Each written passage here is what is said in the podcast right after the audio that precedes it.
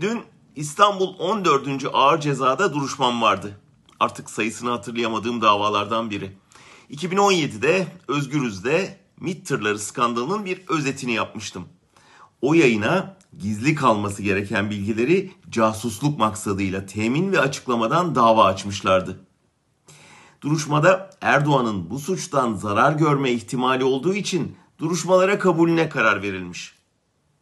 Aslında duruşmalara suçtan zarar gören taraf olarak değil, suç işleyip zarar veren taraf olarak katılması yani sanık olması gerekiyor.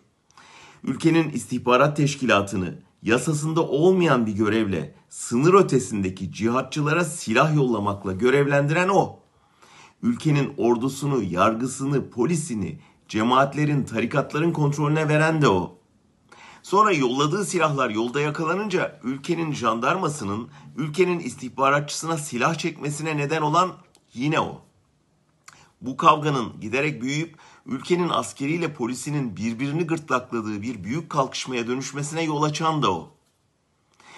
Biz bunları belgeleriyle ortaya koyduğumuz ve böyle devlet olmaz, devlet silah kaçakçılığı yapmaz, devletin kolluk güçleri birbiriyle çatıştırılamaz dediğimiz için suçluyuz, yargılanıyoruz. Bunları yapan adam o suçtan zarar görme ihtimali var diye duruşmalarda taraf olacak öyle mi?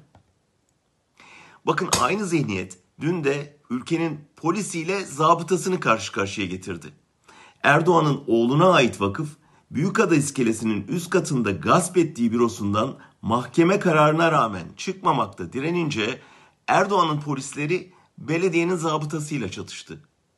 Erdoğan'ın oğlu işin içinde olduğu için polis sadece zabıtaya değil hukuka da kafa tutuyor. Önümüzdeki soru şu. Bu ülkenin polisi, jandarması, askeri, istihbaratçısı, zabıtası Erdoğan sarayda kalabilsin diye daha ne kadar hukuku hiçe sayacak, daha ne kadar birbiriyle savaşacak? Tahminimi söyleyeyim. Hiçbir devlet böyle devam edemez. Çok değil, pek yakında Türkiye normale dönecek ve o zaman bizim mahkemede oturanların yerleri değişecek.